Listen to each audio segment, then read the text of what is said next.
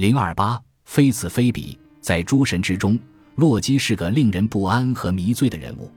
没有证据证明他曾经受人崇拜，他的名字也不曾被用来命名任何农庄、山峰或其他景观。据说他的母亲是劳菲，父亲是法布提，一个是女神，另一个可能是巨人。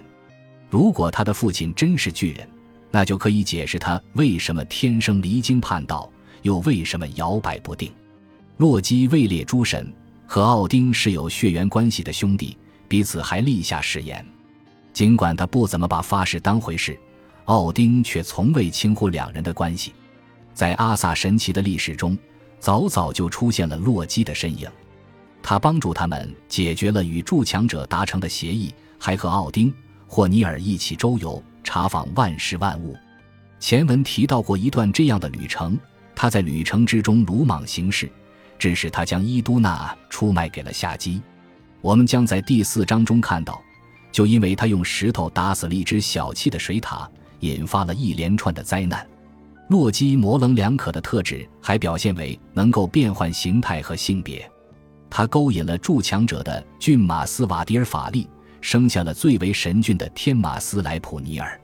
海恩德拉之歌中还记录了一系列神秘的事件：洛基吃下了一颗心脏，放在椴木火堆上烤成。女子的思想之时常来半生不熟。邪恶的女人让洛普特怀上身孕，生下了世上所有的食人女妖。《海恩德拉之歌》第四十一节，洛普特是洛基的别名。由于洛基反常的将女性的心脏摄入体内，他被列入了每个女巨人的族谱之中。《海恩德拉之歌》的主角是弗雷亚，像这样以他为主的诗歌存世不多。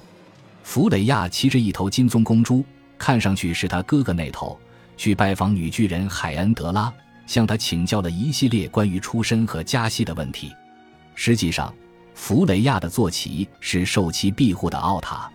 为了获得继承权，他必须背出自己的家谱。尽管海恩德拉不愿帮助弗雷亚，他对问题本身还是很有兴趣，并提供了大量信息，甚至超出了奥塔的需要，连洛基怀孕生下女妖都讲到了。在这首诗的结尾。